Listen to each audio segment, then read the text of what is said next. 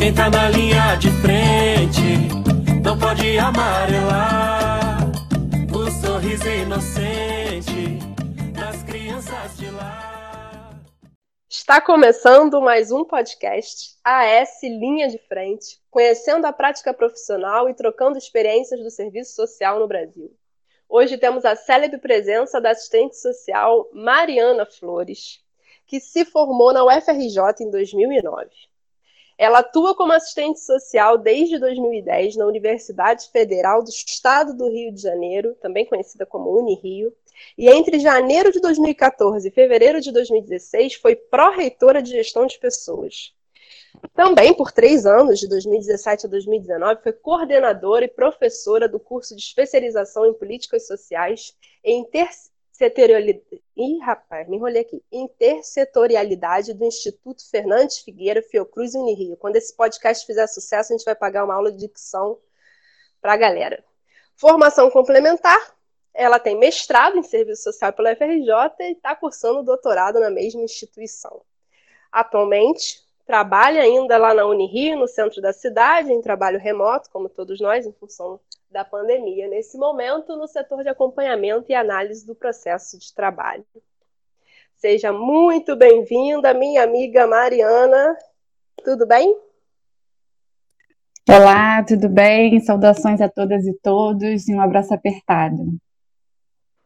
Maravilha! Para dialogar com a Mariana, nós temos a nossa gloriosa bancada. Hoje composta por Alisson. Diga um oi aí, Alisson. Muito bom dia. Nosso camarada Jonatas. Olá, tudo bem? E a pessoa sem a qual esse podcast não acontece, nosso companheiro Felipe. Oi, gente, tudo bom? Vamos agora para a nossa reflexão do dia. Morder o fruto amargo e não cuspir, mas avisar aos outros o quanto é amargo. Cumprir o trato injusto e não falhar, mas avisar aos outros quanto é injusto. Sofrer o esquema falso e não ceder, mas avisar aos outros quanto é falso. Dizer também que são coisas mutáveis. E quando em muitos a noção pulsar do amargo, injusto e falso por mudar, então confiar a gente exausta o plano de um mundo novo e muito mais humano. Geir Campos. Bom, Mariana, hoje a gente vai conversar sobre o processo em que você esteve na gestão da Pró-Reitoria, que eu imagino que tenha sido bastante rico. Se você puder contar para a gente como é que foi a construção desse espaço é, e como é que foi essa nomeação de uma assistente social para ser a primeira pró-reitora de gestão de pessoas da Unirio.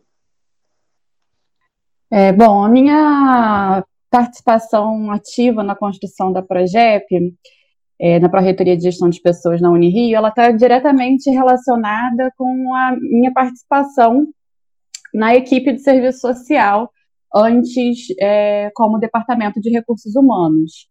Essa equipe era composta na época da criação da Progep por quatro assistentes sociais, eu, Lília, Luciana e Rosa, e é, ela parte, a nossa é, participação na Progep, ela inicia a partir da nossa mobilização e entender e reconstruir o papel do assistente social dentro do Departamento de Recursos Humanos. A gente decidiu, é, lá em 2010 e 2011, quando ingressamos no, na Unirio, reconstruir um pouco o papel do assistente social no recursos humanos, porque a gente não concordava com o setor, com as atribuições que o setor tinha quando no momento do nosso ingresso, né? Por exemplo, é, como atribuições de comunicar o falecimento dos trabalhadores e a missa de sétimo dia deles, ou como fazer a mediação entre os planos de saúde e os trabalhadores da Unirio. E aí, a partir disso, a gente mergulhou num processo de estudo sobre o papel do assistente social, tanto no serviço público quanto na área de recursos humanos, para subsidiar a nossa construção coletiva de um novo projeto para o setor, assim como um projeto de trabalho, um projeto de intervenção profissional do assistente social nesse espaço. A participação das estagiárias nesse processo, cito aqui a Joyce e a Diana, que atuaram ativamente nesse momento, mas Aproveito para me referenciar e agradecer a contribuição de todas as estagiárias, estagiários e bolsistas que participaram do setor. Ela foi crucial em todo esse momento. Então, aproveito aqui para ressaltar a importância é, do estágio e da supervisão do estágio para a formação não só dos alunos e alunas, quanto dos próprios assistentes sociais. Elas, nesse momento em que construímos o projeto do setor e o projeto de intervenção é, do assistente social, elas também construíram o seu, o seu projeto de intervenção de estágio. Esse mergulho do estudo sobre o assistente social na área de recursos humanos é, fez parte desse mergulho grupos de estudo é, articulados com, doce com, docentes que conhecíamos na, Uni na Unirio e fora dela. Construímos um projeto de extensão com a escola de teatro, criamos grupo de pesquisa, participamos de um projeto de extensão em um curso na área de saúde do trabalhador. Tudo teve a ver com esse momento de pensar o assistente social é, na área de recursos humanos. E a partir disso, a gente apresentou um novo projeto para o setor aos nossos gestores. Percebendo que os nossos gestores não foram muito sensíveis às nossas propostas, a gente resolveu, então, é, ao marcar uma audiência com o reitor. E fomos lá, as quatro assistentes sociais, apresentar uma proposta de um novo trabalho para o serviço social dentro do Departamento de Recursos Humanos, que precisava é, lograr um apoio da gestão superior, porque a gente tinha direta articulação com o setor de perícia do hospital universitário, que atuava na área de saúde do trabalhador. Nessa reunião com o reitor, a gente ficou sabendo que a universidade passava por um processo de reestruturação e que haveria, então, a transformação do Departamento de Recursos Humanos para a Pró-Reitoria de Gestão de Pessoas. O serviço social, na época, era um setor que recebia demandas diversas dos trabalhadores. E, a partir desse mergulho é, teórico sobre é, a nossa prática profissional, de construção de novas práticas técnico-operativas, a gente tinha ali em mãos um perfil dos trabalhadores da universidade e de como a gente achava que deveria ser reconstruído o, é, a atuação na área de gestão de pessoas por toda a equipe, né? Então, isso nos ajudava a ter todo um material para pensar como seria essa nova estrutura da gestão de pessoas. E aí, a partir disso, e entendendo que é, o trabalho precisa ser coletivo, a gente assumiu o protagonismo desse processo e é, chamamos toda a equipe que fazia parte do Departamento de Recursos Humanos, todos os setores, é, que não só envolvia o serviço social, mas todas as áreas mais, é, administrativas, de pagamento, cadastro, é, de benefícios, enfim, é, de diferentes atuações né, que envolviam esse departamento, para que a gente possa, pudesse construir coletivamente uma proposta nossa de pró-reitoria de gestão de pessoas. Ainda que nada tivesse sido prometido que seríamos ouvidos e ouvidas, mas a gente resolveu construir a nossa própria proposta. E é, a partir de toda essa nossa mobilização e envolvimento, a gente conseguiu que a minuta construída por toda a equipe do Departamento de Recursos Humanos fosse a, minu a minuta básica, né, é, fundamental para ser apreciado em conselho universitário e foi aprovada da Pró-Reitoria de hoje. Então, foi a partir desse momento e atuando nessa nessa equipe de serviço social, nesse departamento de recursos humanos e por toda essa atuação coletiva, que eu tive a oportunidade de ser a primeira pró-reitora de gestão de pessoas da Unirio, mulher, jovem, técnica administrativa, são três elementos que na cultura universitária significam importantes enfrentamentos, que a gente vai conversar. Nossa, assim, é bastante interessante observar o processo de construção, ver que foi a partir de uma movimentação de um setor, né, de um grupo de profissionais querendo compreender e aprofundar o seu espaço de trabalho que levou à construção dessa pró-reitoria. É muito até inspirador para os colegas que estão aí achando que a gente não tem espaço de mudança né, nos nossos locais de trabalho. É, deixa eu lhe fazer mais uma pergunta. Você acha que houve nessa nomeação de você como, como pró-reitor uma expectativa pelo fato de você ser assistente social ou você acha que isso não foi um fator fundamental na, na sua nomeação? É, o, nós, assistentes sociais, vivenciamos um, uma, uma relação com outros profissionais que a gente sabe que a maioria deles não tem completa noção do que faz o assistente social, quais são as suas atribuições, qual a sua potencialidade de atuação, né? A gente, na verdade, vive justamente ao contrário, um movimento contrário que é tentar o tempo todo dizer o que faz o assistente social, reforçar nossa, as nossas atribuições enquanto profissional. Eu não tenho certeza se é, o fato de eu ser assistente social foi o definidor para a minha indicação. O que eu acredito é que é, esse trabalho coletivo, esse trabalho conjunto com a equipe do Departamento de Recursos Humanos e a equipe das assistentes sociais que foram ao reitor e que mostraram que tinha conhecimento é, das demandas dos trabalhadores da universidade, e o nosso público, quando eu falo trabalhadores aqui, eu envolvo o nosso público-alvo, que é os docentes e os técnicos administrativos da universidade, tá? É, eles, ao, ao, evidenciarmos a nossa compreensão sobre as principais demandas, quem são esses trabalhadores, qual o perfil deles, o que seria necessário construir de políticas para retorno, dar retorno a essas demandas, eu acho que isso que foi o definidor para o convite, que poderia ser eu ou qualquer outro assistente social da equipe. Entendi. Então, talvez tenha sido algo muito mais subjetivo do que do campo da objetividade do gestor, né, quando fez essa escolha.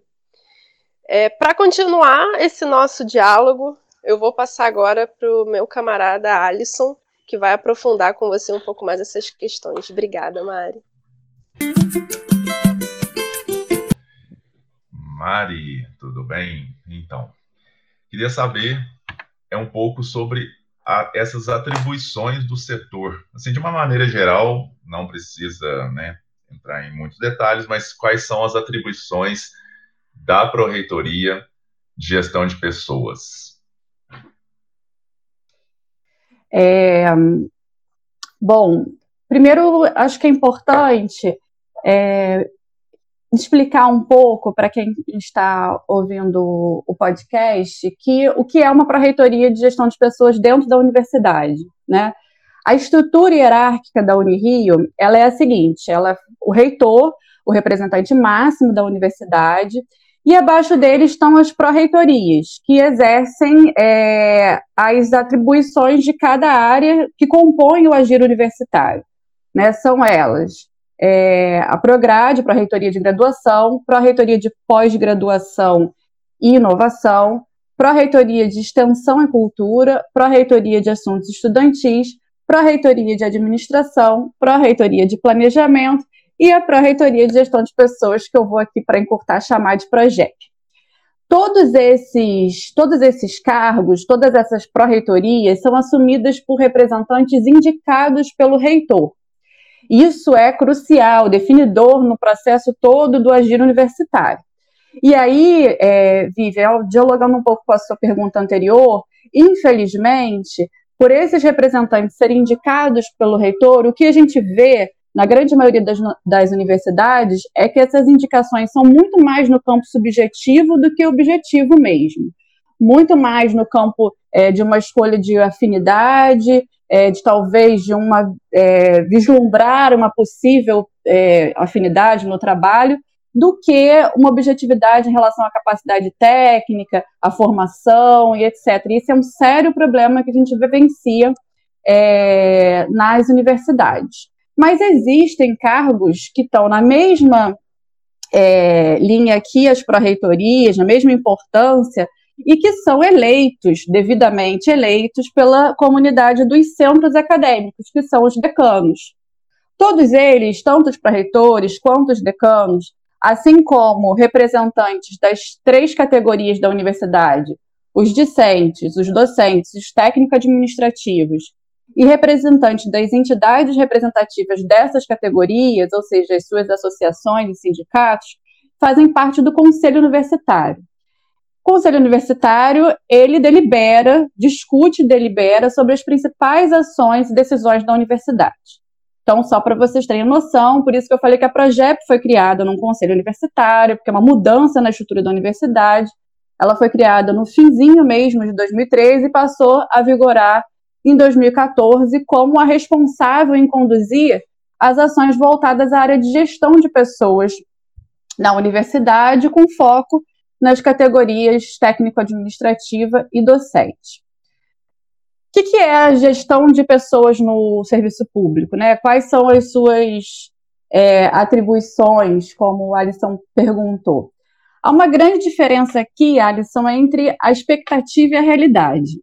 É, qual é a expectativa que a gente tinha né, é, em relação às atribuições da Pró-Reitoria? Primeiro, é que, para nós, um, o serviço público é aquele serviço que se disponibiliza e se estrutura para que, de fato, seja público, ou seja, para que, de fato, possa atender aos interesses da população que o demanda, majoritariamente os interesses da classe trabalhadora, portanto. A gestão de pessoas dentro do serviço público, ela deve, é, do nosso ponto de vista, prover os seus trabalhadores a possibilidade de concretizar esse objetivo. É, ao evidenciar a eles a função pública que exercem e a quem o seu trabalho se destina, a valorizar esse trabalho com práticas de gestão que estimulem a participação dos trabalhadores e é, ao trazer o seu envolvimento, o envolvimento desse trabalhador, as suas capacidades críticas e criativas, que busquem aplicar o conhecimento de cada trabalhador é, no seu trabalho e que possibilite a ele, inclusive, o acesso e o incentivo à capacitação e qualificação, que o acolha e acompanhe as suas questões pessoais e de saúde também. Então, para a gente, isso seria é, a gestão de pessoas dentro do serviço público. A realidade é um pouco diferente disso.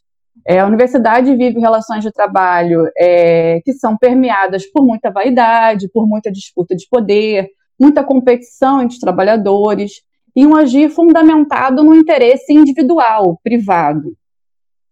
É, uma degradação crônica das condições de trabalho, barreiras crescentes ao acesso aos direitos conquistados pelos trabalhadores nesses espaços, é, em suas carreiras, e uma profunda depreciação do trabalho que é por nós desenvolvido.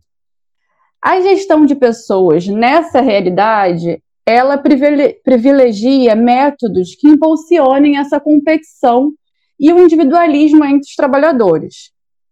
Os trabalhadores são avaliados individualmente pela eficácia do resultado do seu trabalho, tanto por indicadores quantitativos quanto por processos que avaliem o desempenho deles a partir do que se conceitua como competências. Que competências são essas? Gerar resultados, mesmo que as condições e a organização de trabalho não sejam adequadas para aquele trabalhador gerar os resultados positivos esperados. A, o nosso projeto de Pró-Reitoria de Gestão de Pessoas, ele tinha é, um outro é, objetivo, né? ele tinha um outro viés.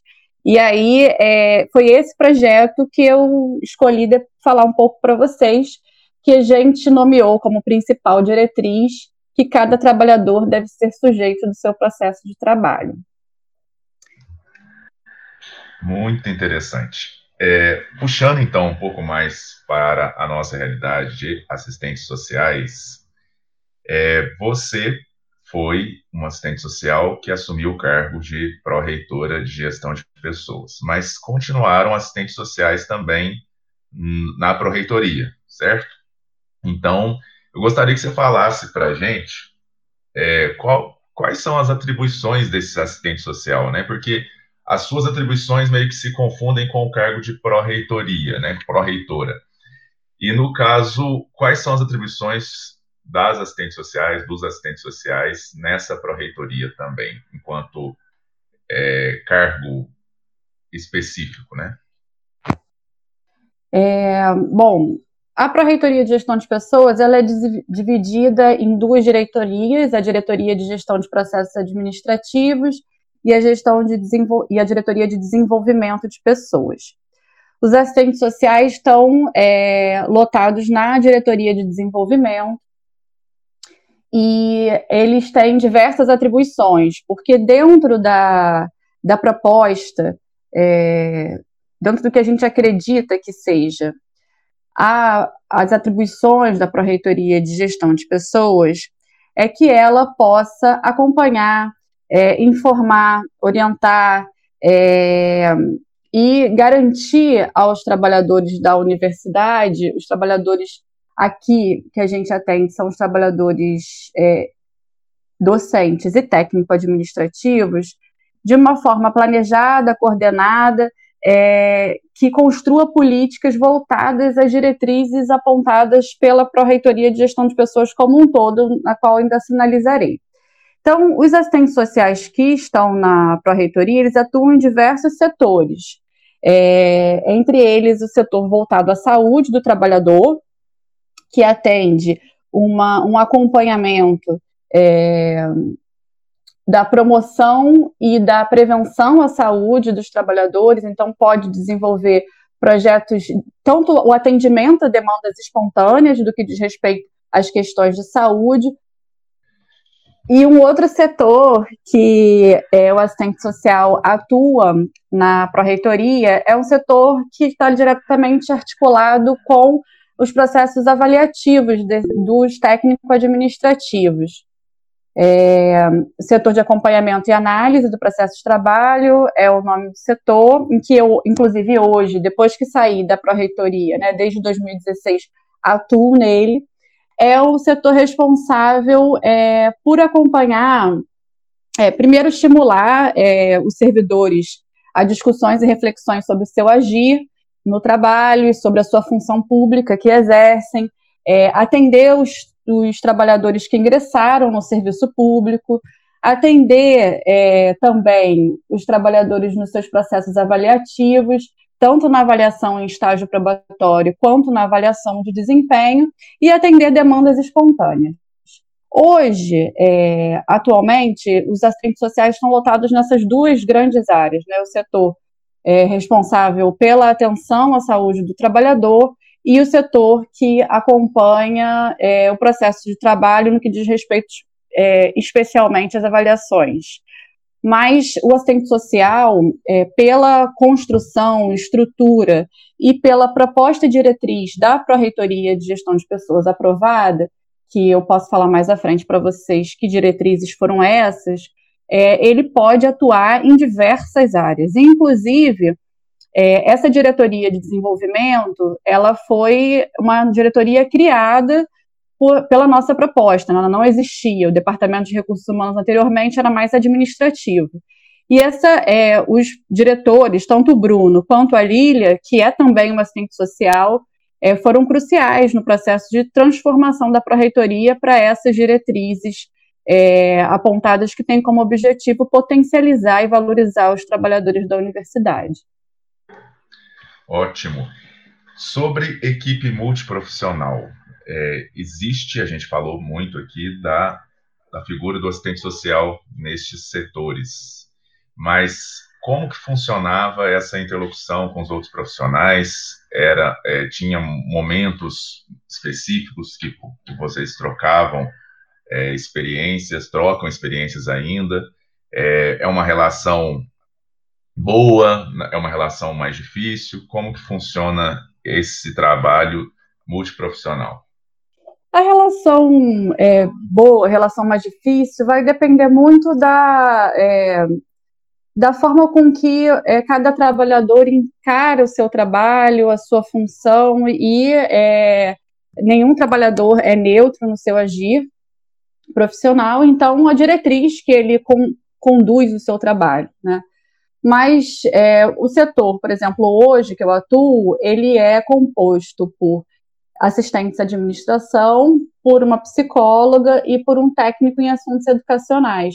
E a gente tem completa afinidade no nosso trabalho, mas a gente já atuou com profissionais que tinham uma outra compreensão sobre o trabalho e é, o nosso objetivo, quando a gente é, já que o foco aqui é dialogar com vocês, compartilhar nossa experiência de criação da Progep, é que a Progep possibilitasse uma participação ativa é, dos trabalhadores. Então, diferentes compreensões, diferentes formações, é, uma atuação, uma participação ativa significa construir espaços democráticos em que cada trabalhador pudesse ter voz e espaço para colocar suas opiniões.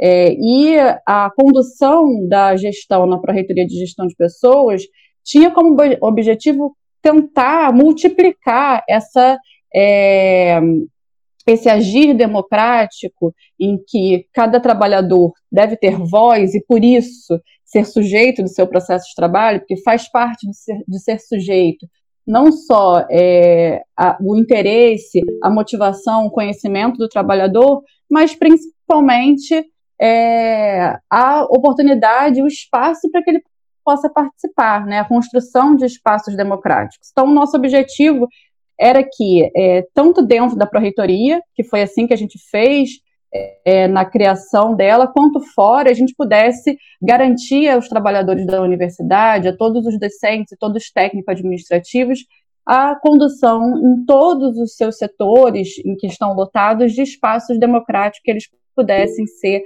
valorizados e tivessem espaço para participação. Então, isso foi uma luta gigantesca, porque diz respeito a uma, mudança de cultura institucional e uma, mudança, e uma necessidade da gente aprender a lidar com equipes multiprofissionais, né? É, e que a gente tentou. É, na verdade, a gente recebeu muito mais problemas é, de como conduzir esse trabalho multiprofissional, é, demandas para a gente tentar é, apoiar essa, esse diálogo, do que é, efetivamente reconstruir espaços democráticos dentro da universidade, porque, como eu falei no início, esse não é, é, o perfil e a estrutura. Mas na nossa, na criação da projeto, o que, que a gente fez, tendo vários trabalhadores de diferentes formações, foi é, ouvir cada trabalhador, né? Quando foi é, assim que começou, que foi criado, institucionalizado a pró-reitoria, a gente chamou todos os trabalhadores do Departamento de Recursos Humanos para que eles pudessem é, conversar é, sobre os seus conhecimentos, sobre tanto conhecimentos práticos do trabalho que desenvolvia, quanto a, a formação que tinha construído é, nesse período e também quais eram as suas expectativas, aonde que eles queriam, onde eles se sentiriam mais contributivos no trabalho, tendo em vista que era, é uma nova, era uma nova estrutura de pró-reitoria. Então, além do, de todos participarem da criação da Progep, todos os trabalhadores na Progep puderam dizer aonde eles é, gostariam de trabalhar é, e aonde eles gostariam de também é, garantir o seu desenvolvimento de formação. Então, a gente tentou, assim, é, valorizar é, e estimular o trabalho de uma equipe multiprofissional. Para encerrar esse bloco, é, gostaria que você colocasse para nós o que, que um elemento, não necessariamente o principal, mas aquele que vem mais à sua cabeça, um elemento da, sua, da formação do serviço social para a atuação na gestão da Pró-Reitoria de Gestão de Pessoas. Bom, é, a minha formação como assistente social foi fundamental para a atuação na Pró-Reitoria de Gestão de Pessoas, foi a partir dela que eu aprendi a articular as dimensões do trabalho, as dimensões ético-política, técnico-operativas e teórico-metodológicas, que estão presentes no agir de todas as profissões. Mas o conteúdo dessas três dimensões próprio do serviço social foi fundamental para construir esse perfil é, interventivo que eu sinalizei, que prioriza o diálogo, o respeito e o agir coletivo, que promova o protagonismo, potencializa a autonomia é, dos trabalhadores e gar garanta os seus direitos. Então, os meus compromissos ético-políticos é, da profissão e pessoais me motivaram tanto para o meu ingresso como pró-reitora, como para a minha saída do cargo. Para continuar esse diálogo rico e maravilhoso que estamos tendo aqui, agora eu vou chamar o meu camarada Jonatas para a gente discutir um pouco sobre as potencialidades e dificuldades que a nossa colega enfrentou. Olá de novo, gente. É, então, Mariana, é, assim, a primeira questão assim, que a gente queria trazer para você, assim, que você comentasse né, um pouco assim sobre, sobre as, as, reflexões, as suas interpretações pessoais mesmo assim, nesse processo, como é que você vê em termos tanto um pouco assim das limitações mesmo que você já trouxe um pouquinho, né? E em relação também às potencialidades e como é que você vê é, em termos assim de perspectivas para esse projeto, como é que você analisa isso? Jonas, o que é, foi o meu foco de intervenção durante esses dois anos como gestora é, e minha grande motivação era materializar o projeto de construção coletiva que fizemos no Departamento de Recursos Humanos e multiplicar essa lógica de trabalho coletivo a todos os espaços na universidade. Esse projeto ele tinha uma diretriz, que é cada trabalhador deve ser sujeito do seu processo de trabalho. Mas isso, o que, isso de fato significava? A gente construiu na minuta que foi aprovada no Conselho Universitário é, diretrizes ético-políticas para materializar esse, essa, essa frase, né? Essa, essa, esse o que a gente já considerava como mantra, porque a gente botava em quase todos os documentos, quase todas as nossas intervenções tinham essa, esse título.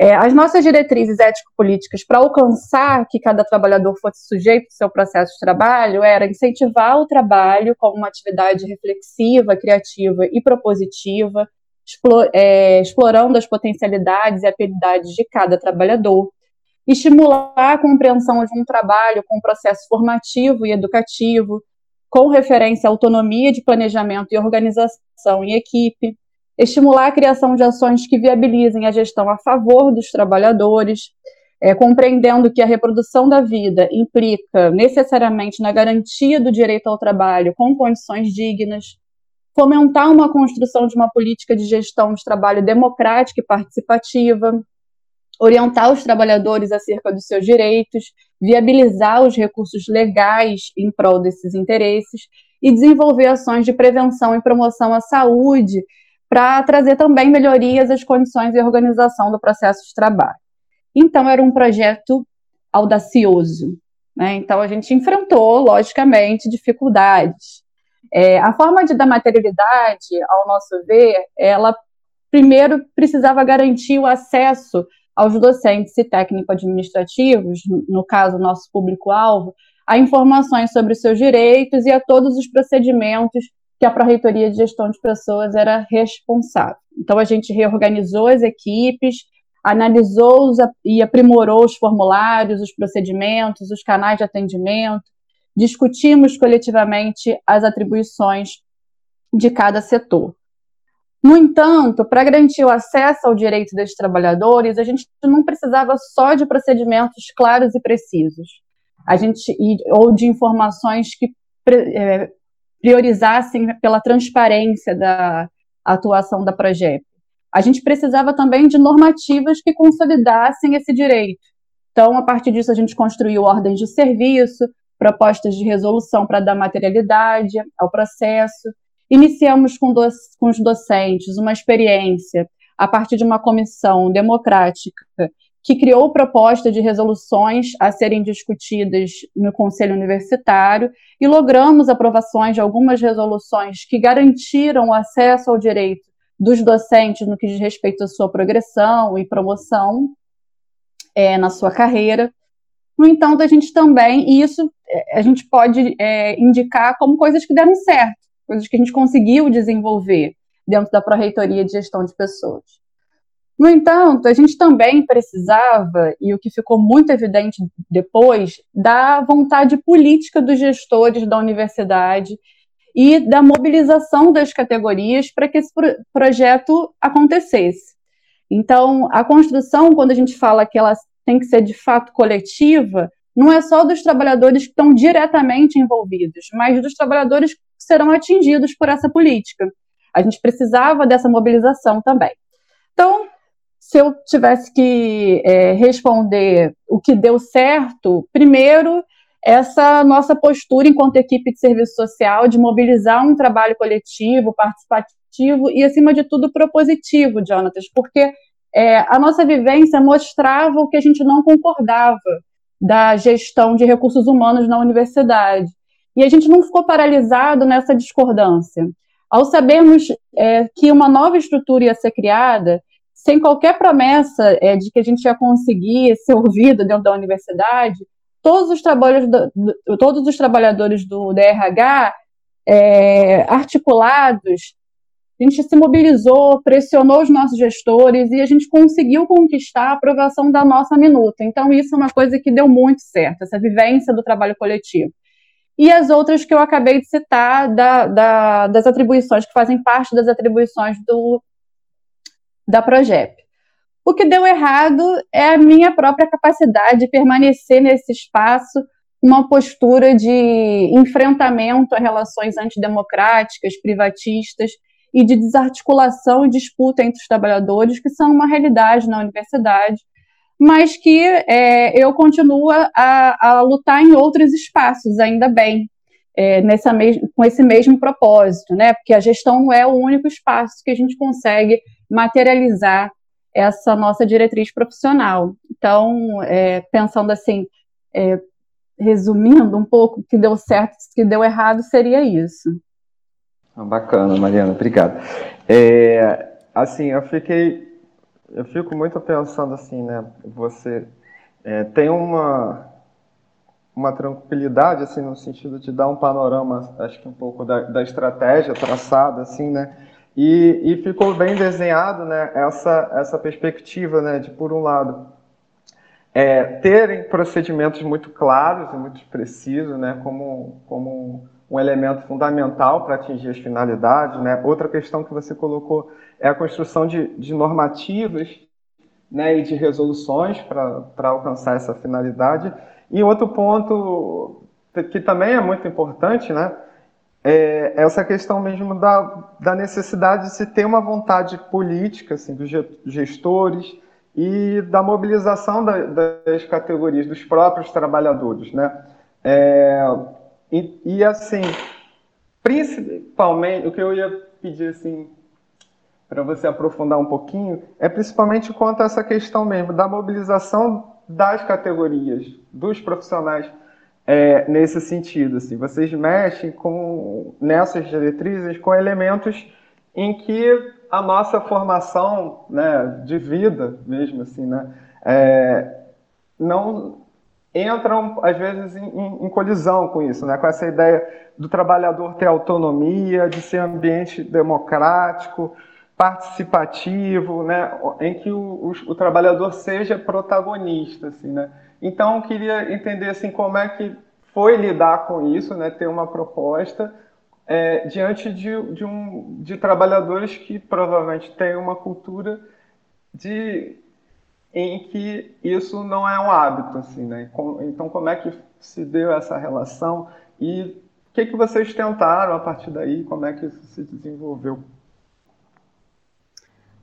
Jonatas, uma questão que eu posso é, compartilhar com vocês é que estar em cargo de gestão não significa superar as contradições e os impedimentos vividos no nosso cotidiano profissional, é, que nos fazem avançar em uma perspectiva de emancipação política, ou seja, da garantia ampliada de direitos. O espaço da gestão é um espaço potente, com possibilidades ampliadas, mas ao mesmo tempo elas são limitadas. Ao considerar as barreiras, as relações de trabalho, os conflitos de interesse, os direcionamentos políticos, a restrição imanente ao próprio modo de produção desigual, exploratório que vivemos, e as barreiras individuais que é, fazem parte da resposta que eu posso te dar em relação à principal questão que para mim ficou muito forte sobre o no nosso objetivo central, que era tornar cada trabalhador é, sujeito do seu processo de trabalho são as barreiras elas são é, construídas por interesses políticos ou pessoais que ainda que no espaço de uma vida pública privilegiam os interesses privados mas é, também são muito fortes as barreiras enfrentadas no nosso próprio público-alvo. Romper com o poder da alienação e com as construções ideológicas que fortalecem a competitividade, a meritocracia e o individualismo no cotidiano dos trabalhadores requer tempo, requer mediações a serem feitas, criatividade e muita determinação. O que muitas vezes essa experiência me mostrou é que cada, cada trabalhador, na verdade, não quer, e isso entre aspas, é, ser, o seu, ser sujeito do seu processo de trabalho. Isso demandaria a ela ou a ele ação, transformação da sua rotina, enfrentamentos que muitas vezes nós não estamos dispostos ou em condições de enfrentar. Enfrentamentos assistentes sociais também passam no seu cotidiano profissional. As expectativas dos usuários, elas são muitas vezes divergentes das nossas. A maioria das vezes, as, as expectativas dos usuários estão no plano do imediato, da resolução dos seus problemas individuais.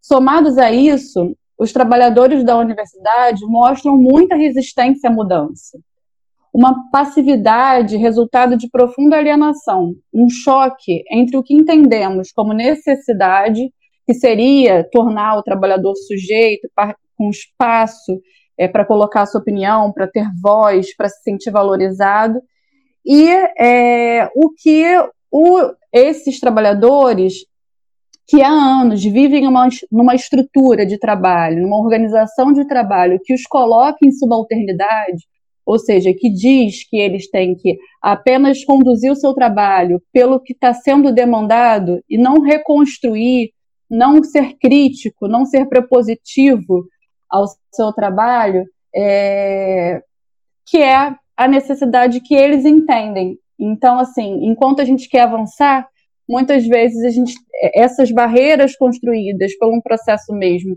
é, de alienação e de organização da forma com que o trabalho é consolidado, fazem com que a gente tenha aí é, talvez um, uma das grandes barreiras que são contraditórias ao nosso agir profissional, porque as dos interesses políticos, é, da gestão, é, elas já são dos conflitos de interesse, das relações de trabalho, elas já são esperadas por nós, ainda mais na nossa formação, que é, entende, se apropria da construção da estrutura desse modo de produção é, em que vivemos. Né? Então, é, a do usuário, a resposta do usuário, é, tendo em vista a potencialidade que a gente tenta colocar nele, é que nos traz é, uma barreira um pouco mais difícil de, de romper. E essa foi, com certeza, é, um dos grandes desafios para a minha experiência, mas que é, seria completamente diferente se eu não tivesse é, junto comigo uma atuação de uma equipe sólida, competente, criativa, que fosse comprometida, que entendesse a importância do nosso trabalho que a gente estava construindo, é, que só pode ser feita por envolvimento de todos os trabalhadores e inclua aí todos, né, mesmo, os trabalhadores do DRH, é, os assistentes sociais, os estagiários, os terceirizados que estavam ali todos envolvidos no mesmo propósito. Muito obrigado, Mariana. É, eu vou passar agora a palavra para nossa companheira Vivian, que queria fazer uma perguntinha para você também. Olá, estou de volta. É, bom, para quem não sabe, eu trabalho no mesmo espaço né, que a Mariana, Fica aí de curiosidade para os nossos ouvintes. E eu queria, antes até de fazer minha pergunta, nessa né, situação da, da dificuldade, né, dos obstáculos que a gente enfrenta quando a gente se propõe a fazer uma atividade é, que chame né, as pessoas para participar, que seja é, democrática, que eu, né, como trabalhadora dessa pró-reitoria, e uma vez eu estava numa fazendo uma atividade, construindo um manual para um certo, um certo grupo de servidores. E em conversa assim, uma docente virou para mim e falou assim: Ah, porque o slogan de vocês dessa pró-reitoria é que cada trabalhador deve ser sujeito ao seu processo de trabalho. Mas o que eu mais vejo são trabalhadores perdendo os seus processos, inclusive a pró-reitoria perde muitos processos. Ou seja, a gente estava ali com um, um, processo filosófico né, aprofundadíssimo, né, de que, caraca, chamar a galera para autonomia, né, vem construir com a gente, e a pessoa preocupada com o processo físico. Enfim, coisas do, do cotidiano. Mas diante de tudo que você narrou, é, Mariana, e considerando também. É, primeiro queria que você dissesse pra gente como é que foi a sua saída desse espaço de trabalho da Pró-Reitoria de Gestão de Pessoas, porque que hoje você não é mais a pró-reitora, e a partir disso, se vale a pena, né? A partir de todas as dificuldades que você nos trouxe, se vale a pena ser, ser assistente social e ocupar um cargo de gestão qualquer, em especial gestão de pessoas. Obrigada. É, bom, é, no nosso cotidiano a gente tem vários exemplos, né, para engraçados, cômicos ou trágicos para trazer. Esse foi ótimo, Vivian. É, bom, a experiência da gestão é, requer uma, uma atribuição, um agir profissional que permeia também a prática profissional do assistente social, que é o estabelecimento de mediações. Estabelecer mediações é essencial. Muitas vezes significa fazer concessões se elas trouxerem avanços futuros para o nosso projeto. Contudo, há limites nessas concessões que possam ser feitas. E esses limites, eles estão presentes no nosso código de ética, por exemplo. Já, o nosso código de ética norteia um pouco desses limites, mas existem outros, vários, que a gente vivencia na prática. E a gente é forçado a pensar é, sobre eles o tempo todo, em toda a nossa prática profissional como assistente social, do início até o momento da nossa aposentadoria.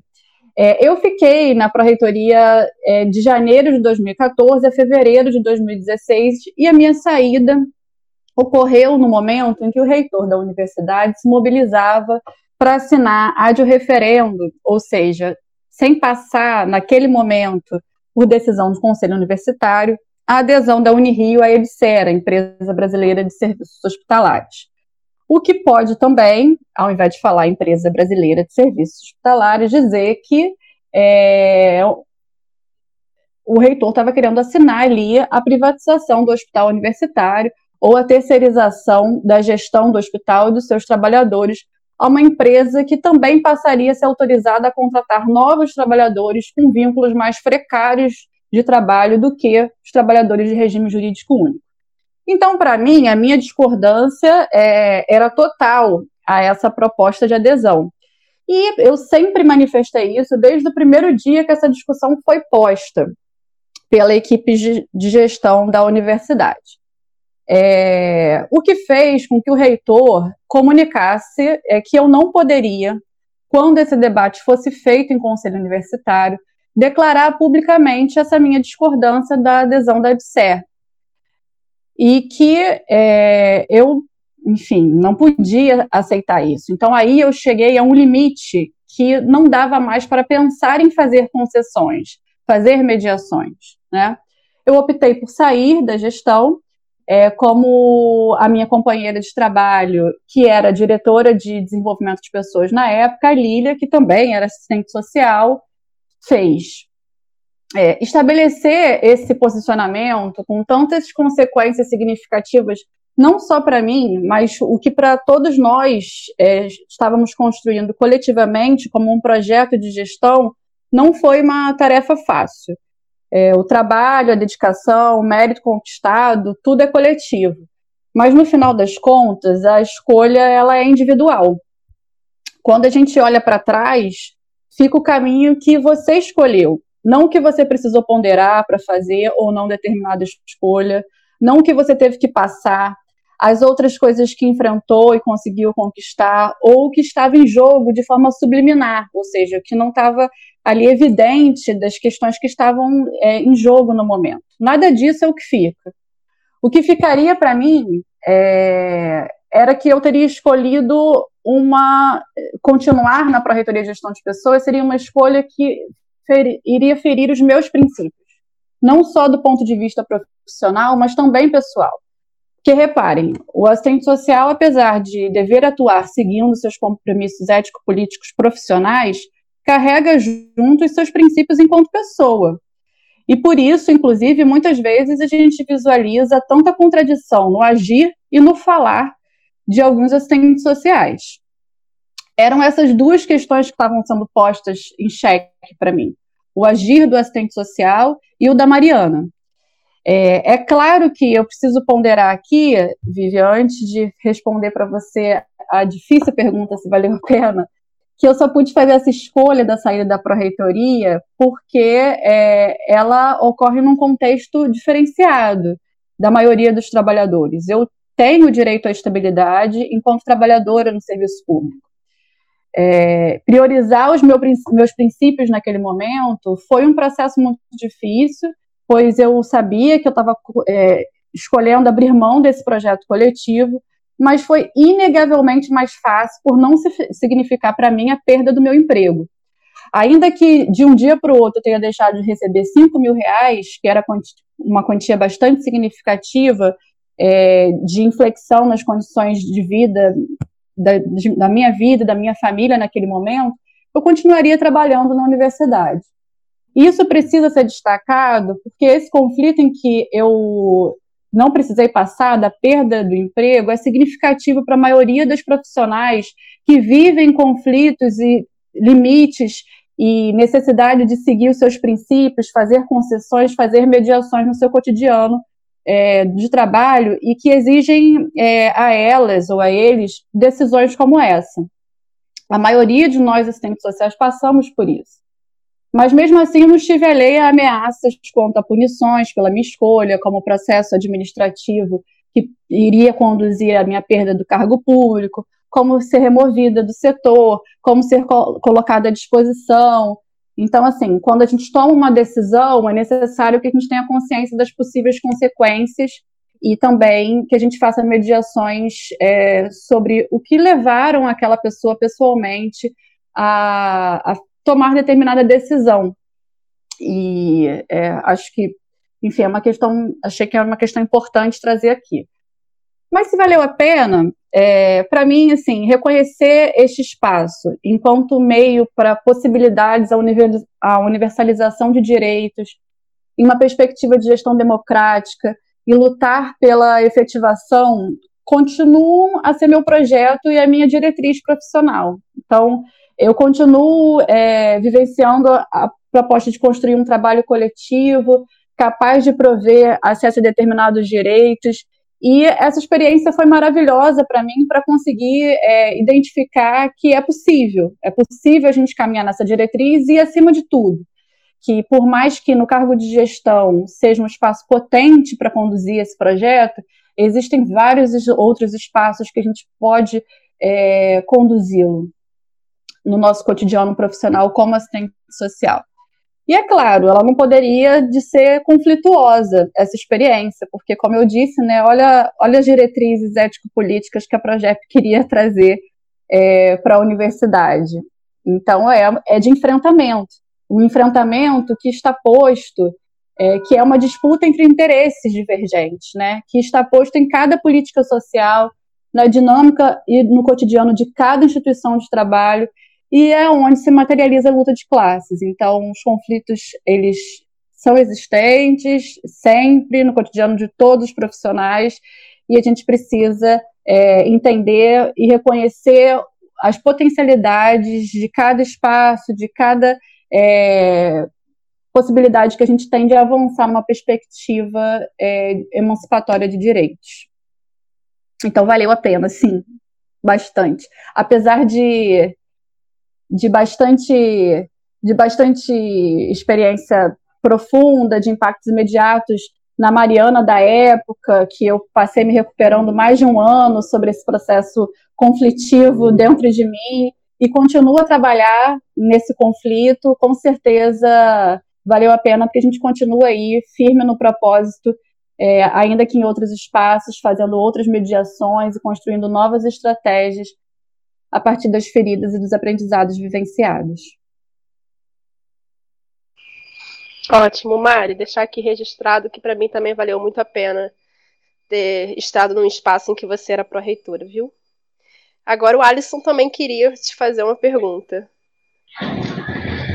Nós estamos vendo aqui que na história do EBSER, provavelmente a sua história não estará escrita, né? mas concretamente temos a convicção de que ela concretamente precisaria estar escrita, né? Mas como tudo na nossa vida, as, as histórias que são ditas, né, os, os materiais que são escritos, é, são sempre é, do outro lado, né, vamos dizer assim.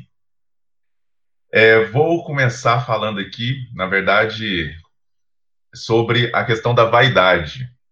Né? A vaidade é uma coisa que não está presente em nenhuma disciplina da graduação, desconheço de pós-graduação e é algo muito difícil de lidar. E eu acho que lidar com a vaidade tem a ver tanto com a questão pessoal né, quanto com a questão profissional. Falo da vaidade das pessoas na instituição.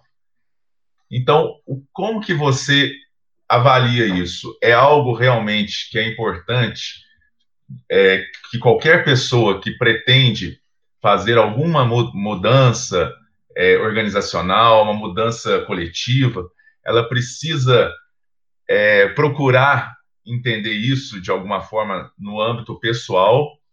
Ou você acredita também que tem questões, elementos no, do âmbito profissional que podem fortalecer essa, essa luta, que não é uma luta apenas de divergência de pessoa para pessoa, mas muitas vezes eu acredito que é uma luta que pode realmente ser um obstáculo para as políticas públicas. O que, que você tem aí a dizer sobre isto? Alisson, eu acho que as relações de trabalho elas estão é, sustentadas dentro dessa estrutura do modo de produção capitalista a partir de um estímulo à competitividade entre os trabalhadores e disputa entre eles. É, como isso, o que eu estou dizendo num aspecto geral, se materializa no que você traz aí sobre a vaidade em relação à nossa vivência na universidade? Acho que essa vaidade diz respeito a duas questões. É, eu vou trazer aqui dois grandes eixos. Uma vaidade em relação ao poder e a outra vaidade em relação ao reconhecimento profissional. Né? Em relação é, ao poder, a gente tem uma estrutura hierárquica, por exemplo, da universidade, que fortalece essas, é, esse eixo. Que eu quero dizer com isso? Existe uma categoria profissional que é super valorizada dentro da universidade, que são é, os docentes. Então, a estrutura da universidade faz com que os docentes se empoderem dessa, desse espaço privilegiado como um trabalhador a ser é, mais reconhecido do que os outros dentro da universidade. É, os próprios conselhos universitários demonstram isso, em que o espaço não tem, é, não, não, não é garantido uma paridade na participação é, das categorias que compõem a comunidade universitária. Os docentes têm aí, por lei, 70% de decisão das questões que são é, deliberadas dentro do conselho.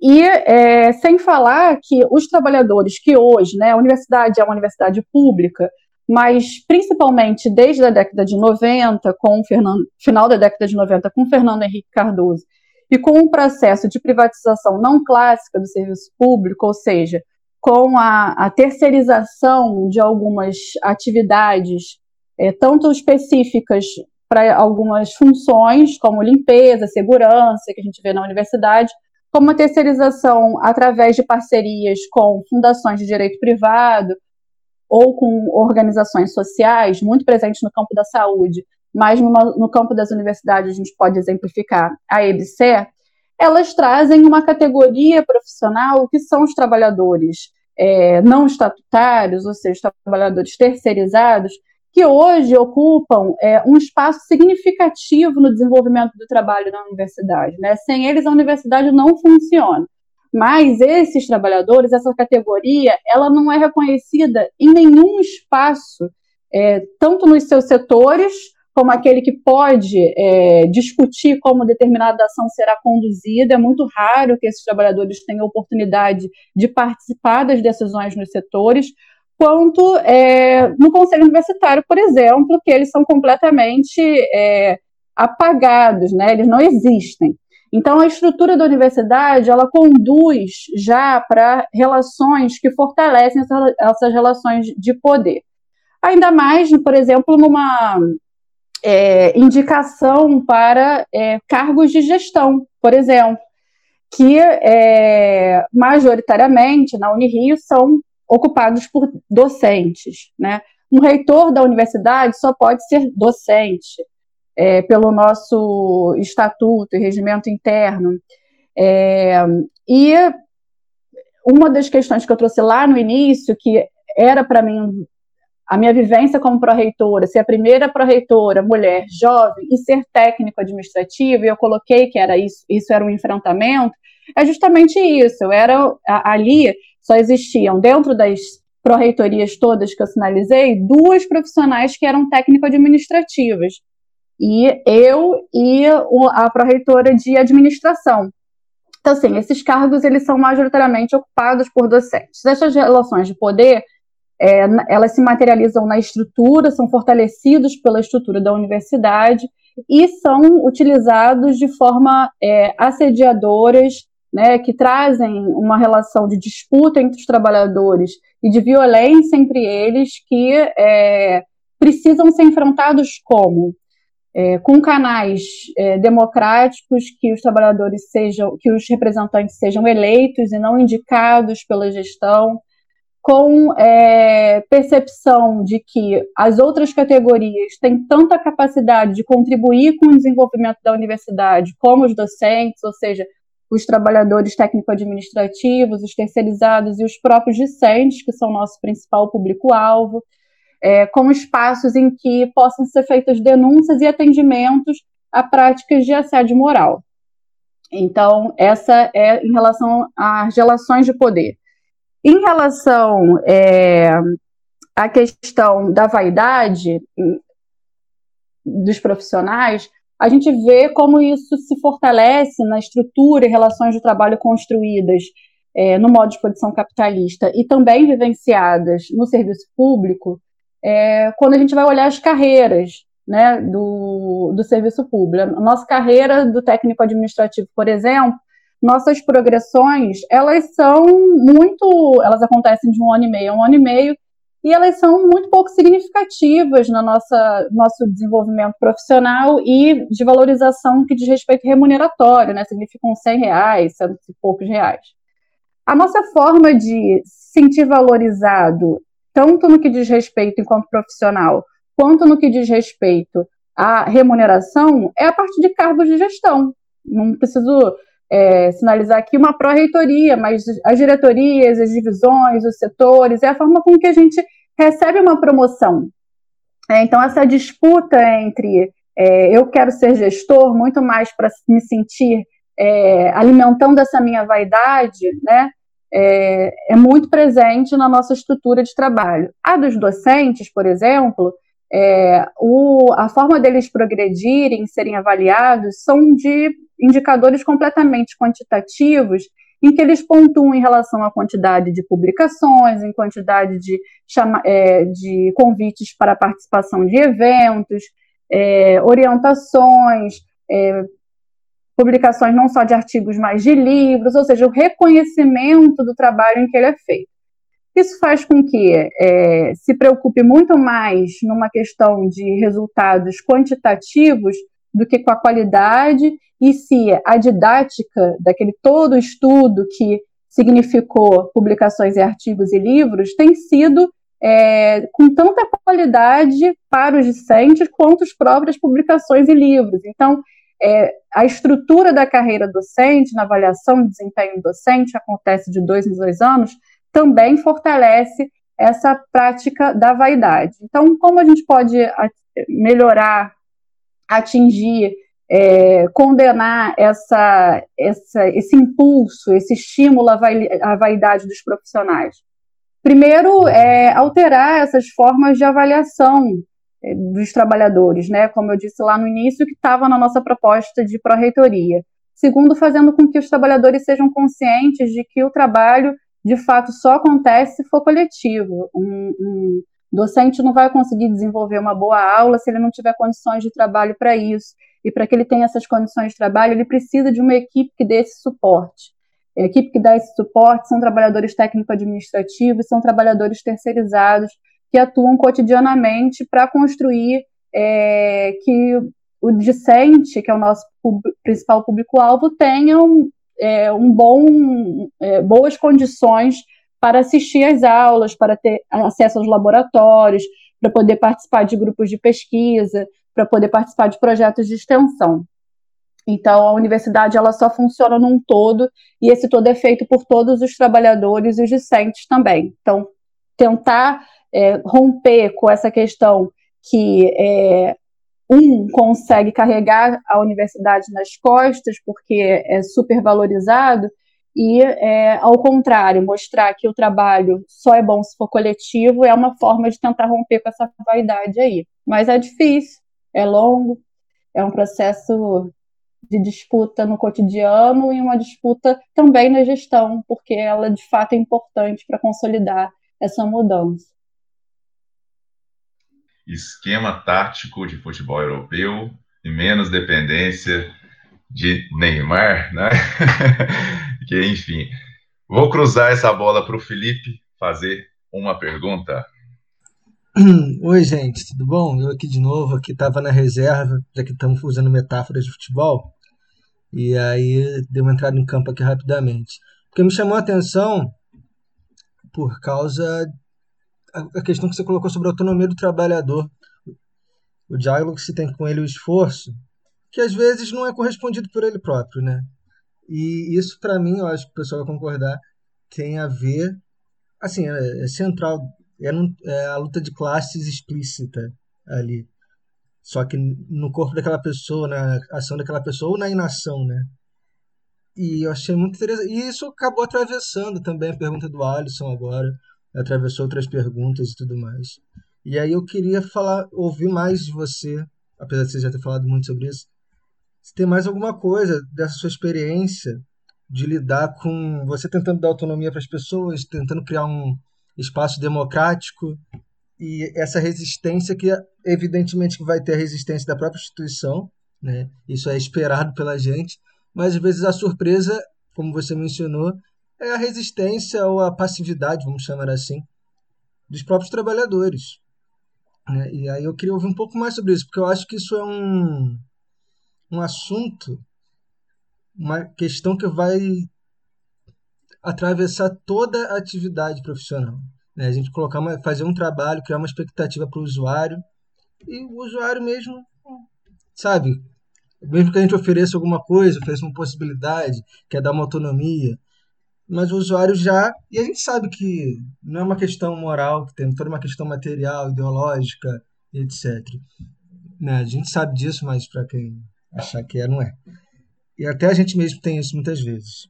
Aí a questão, você falou que leva muito tempo e tudo mais, mas para não ficar dando em círculo, eu já comecei, vou passar para você aprofundar um pouco mais sobre isso. Como é que foi? Quais as, vamos chamar assim, coisas que você tentou solucionar, as conversas que você teve para convencer esse processo aí, se você puder falar um pouquinho. Não sei se eu me fiz claro. Sim, Felipe, eu acho também que é uma é um, enfrentamento e uma barreira que para mim foi muito significativo pessoalmente e também para todos os é, trabalhadores e trabalhadoras que estavam ali na projeto querendo fazer algo diferente, no que diz respeito a uma desmobilização e desmotivação nossa mesmo, porque depois de um tempo, apesar de ter sido pouco tempo, dá uma, uma cansada, né, uma falta de ar, porque você fala assim, não, mas eu tô querendo é, é fazer uma coisa assim para eh, nos auxiliar, né, para que a gente possa ser estimulado, valorizado e tu não quer, né? Então assim é, é, uma pessoalmente é um é uma coisa difícil da gente enfrentar e, e, e com certeza é, todas nós, assistentes sociais, é, passamos por esse conflito interno mesmo de é, ser chamado a, no, a, nossa própria desmotivação e talvez ser conduzido à nossa própria passividade frente aos enfrentamentos que a gente tem que fazer, porque o nosso projeto Antipolítica é um projeto é, ousado no que diz respeito à estrutura societária, a gente busca uma outra forma é, de sociedade, de construção de relações entre as pessoas, é, que no nosso caso, na Pró-Reitoria, a gente estava tentando ali estabelecer outras relações de trabalho é, que é, não são fáceis, né? Então a gente está remando contra a maré, então a gente, isso faz com que a gente tenha que ser é, crítico, combativo, competente, mas acima de tudo resiliente para conseguir é, continuar a conduzir essa nossa proposta de intervenção profissional é, e também pessoal. E aí é, eu não é frustrante, mas eu não condeno nenhum trabalhador que é, demonstrava para gente, ao primeiro momento, que não queria ser sujeito processo, do seu processo de trabalho. Que, na verdade, é um primeiro momento. Né? É, é um momento em que é, as relações elas se dão no, na contemporaneidade muito mais no plano do imediato do que é, numa, num espaço em que a gente tem tempo para refletir sobre o nosso trabalho. Né? Os, os assistentes sociais, é, por exemplo, têm, na maioria, a maioria deles, no seu trabalho na ponta, tem é, que atender o mais rápido possível aquela população que chega pra, demandando a sua intervenção, senão ele não vai conseguir dar conta de atender a todos. Né? Em alguns espaços, isso é inclusive monitorado pela gestão para que seja é, tantos atendimentos por dia. Mas mesmo que não seja monitorado, é, o próprio assistente social quer atender toda a população que, é, que o demanda e a população é, é, é, é composta por muitas demandas. Né? Então, assim, a gente é mesmo acelerado para o nosso cotidiano, então a dificuldade de se estabelecer essa articulação técnico-operativa, teórico-metodológica e ético-política também perpassa por aí. A nossa dificuldade de ter um tempo para estudar sobre o nosso trabalho e tudo mais. Então, os trabalhadores que são atendidos por nós também vivenciam essa dificuldade. Eles querem, assim, como é que eu vou resolver o meu problema? Eu vou olhar para o meu problema no plano do imediato, é, estabelecer mediações, entender que isso diz respeito a um processo da estrutura societária que nos explora, que por isso a gente tem que avançar e lutar por coisas a longo prazo, não resolve o meu problema imediato. No nosso caso, é, na universidade, atendemos docentes e técnico-administrativos, às vezes os problemas eram no campo mais objetivo da administração, ou seja, ter acesso a determinada progressão ou promoção que estavam atrasados e não querer mudar uma resolução que garantisse novos procedimentos e que ia ampliar os direitos, ou no caso é, de uma, um problema de relação de trabalho com seu chefe, que o trabalhador estava sendo assediado pela sua chefia e tudo que ele queria era ser removido. Ele não queria fazer um enfrentamento com seu chefe para demonstrar à sua chefia, apoiado pelo, pelo setor da pró-reitoria, de que aquela condução não era não só democrática, mas que era uma conduta violenta e é, que não deveria ser realizada é, por aquele gestor, que aquele gestor tinha que mudar a sua prática, né? que aquele setor, por exemplo, não poderia fazer aquela atribuição, aquilo dali seria uma atribuição de um outro setor, ou que ele estava cometendo uma conduta ilegal. O trabalhador talvez não esteja disposto a enfrentar, porque a gente sabe que, é, assim como também tentei resgatar na hora que eu fiz o debate sobre a minha saída da pró-reitoria, a gente não é só profissional, a gente também é pessoa, né? E os nossos conflitos no trabalho, eles se reverberam nas nossas, é, nos nossos sentimentos. Então, é, isso impacta muitas vezes a gente entrar num processo depressivo, não só de insatisfação no trabalho, mas da nossa incapacidade de enfrentar um gestor, por exemplo, e a gente se condenar por isso. Então, é, ou até mesmo um problema de saúde é, de uma doença mais física, né, que acaba se manifestando por conta disso, um problema de, do, de dor de cabeça, de coluna crônica, enfim.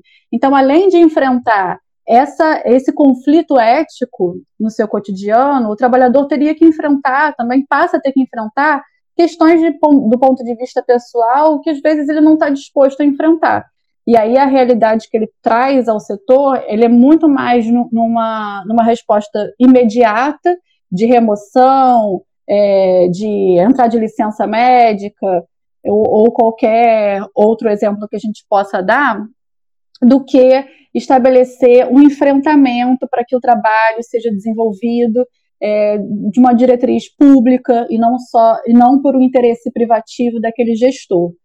E aí é, isso requer é, para isso requer que a gente conquiste esse trabalhador é, fazendo reflexões com ele da importância da sua função é, não só enquanto profissional, mas quanto trabalhador no serviço público, que tem uma função pública muito maior, que é, é contribuir para que aquele serviço público possa melhorar em sua qualidade no serviço prestado. E para isso a gente precisa de espaços em que todos participem, que todos possam contribuir no seu trabalho, que o conhecimento que a gente faça, né, uma, uma capacitação, uma qualificação, possam de fato ser aplicados, para isso, a gente precisa de enfrentamento, porque a estrutura, é, as relações de trabalho, a estrutura societária não conduzem a esse, a possibilidade desse enfrentamento. Haja visto os próprios métodos gerenciais de avaliação, de ingresso no, no serviço público, que é um concurso público a partir da meritocracia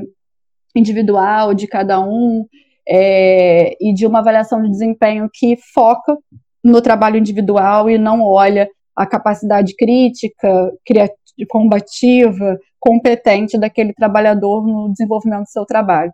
Acaba que os trabalhadores que, que combatem e que é, criticam e que denunciam são ou são penalizados por isso ou são considerados como é, como alguma doença mental, né, de, de não aceitação.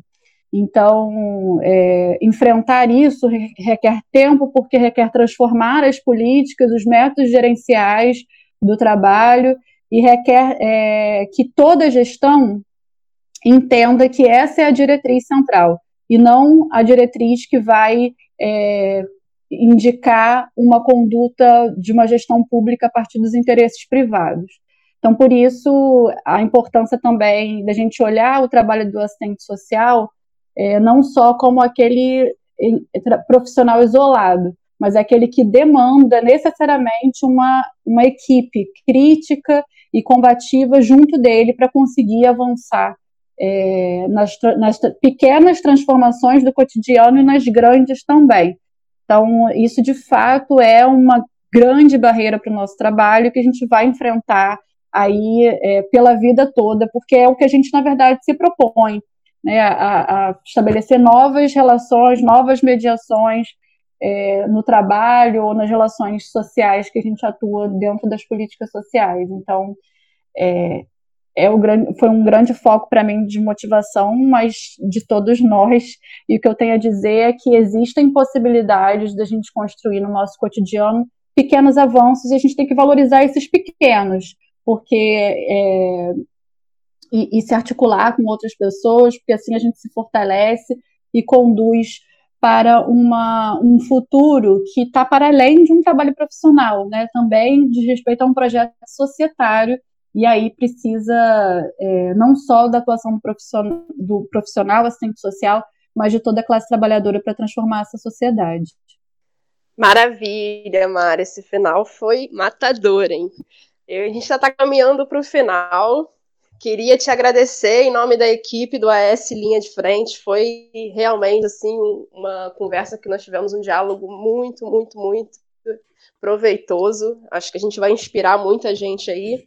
E assim, concluindo o que você falou, vou utilizar aqui uma frase da Ana Maria de Vasconcelos que sempre fala para gente que a possibilidade está na realidade. Né? Então tem sempre alguma coisa que a gente pode fazer de diferente, tem sempre alguma coisa que a gente pode avançar e quando a gente faz coletivamente, essas possibilidades elas são realmente potencializadas. Vou pedir para você fazer suas considerações finais para a gente poder encerrar, mas mais uma vez, muito, muito, muito, muito obrigada por estar conosco hoje. Eu que só tenho a agradecer, agradecer é, a todas as pessoas que fizeram parte desse projeto, vivenciaram a experiência da Proreitoria, que eu compartilhei com vocês. Não posso aqui citar nominalmente todos, mas agradecer todos, todos, todos mesmo. É, as pessoas que hoje atuam comigo lá no SAPT, é, no coletivo dos técnico-administrativos que eu faço parte na Unirio, coletivo Univos, aos participantes de projetos de pesquisa que eu atuo, que já atuei, aos pares da Unirio, da FRJ, que me ajudam também a construir a minha tese de doutorado, que discute serviço público, e a vocês que me deram a oportunidade de reviver aí essa experiência, de dialogar, conversar um pouco com vocês. Meu muito obrigado. É, obrigado também às ouvintes, os ouvintes que é, vão poder aí escutar e me disponibilizo para o diálogo com eles também, para todos os espaços que a gente puder conversar sobre essas sobre os nossos limites e as nossas possibilidades enquanto assistentes sociais em todos os espaços profissionais em que atuamos. É, eu quero compartilhar com vocês uma iniciativa muito legal para quem é assistente social técnico administrativo nas instituições federais de ensino, que é o blog Papo de Tai, um espaço livre para a gente encaminhar nossas reflexões e ideias. É, então, acessem o blog, blog Papo de Tai, e, e estimula aí a todas e todos a colocarem um pouco sobre as, as suas vivências. E, por fim, é, para saudar aí todas é, as mulheres, eu queria compartilhar com vocês. Eu não sou uma pessoa muito é, adepta a esse novo mundo de relacionamento virtual, é, por rede social ou pelo WhatsApp. Eu sou daquelas pessoas que demoram, às vezes, um dia para responder uma mensagem no WhatsApp. Mas é, ter rede social me fez ter acesso e conhecimento a pessoas muito maravilhosas, e uma delas é a Riane Leão, uma mulher preta, poeta e professora, que escreve de um jeito que toca nessa alma e que eu aconselho todos e todas. E aí eu vou finalizar só com um pequeno, pequeno poema dela, que eu acho que tem muito a ver com o tempo que a gente vive hoje e com a nossa conversa. As mudanças mais bonitas não vêm com calma e sossego. São uma ventania incontrolável.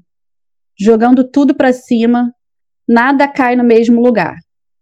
Nem as coisas, nem o coração, nem você. O tempo fechado nos abre. É isso. Obrigada, gente. Quem tá na linha de frente não pode amarelar. Sorriso inocente das crianças de lá.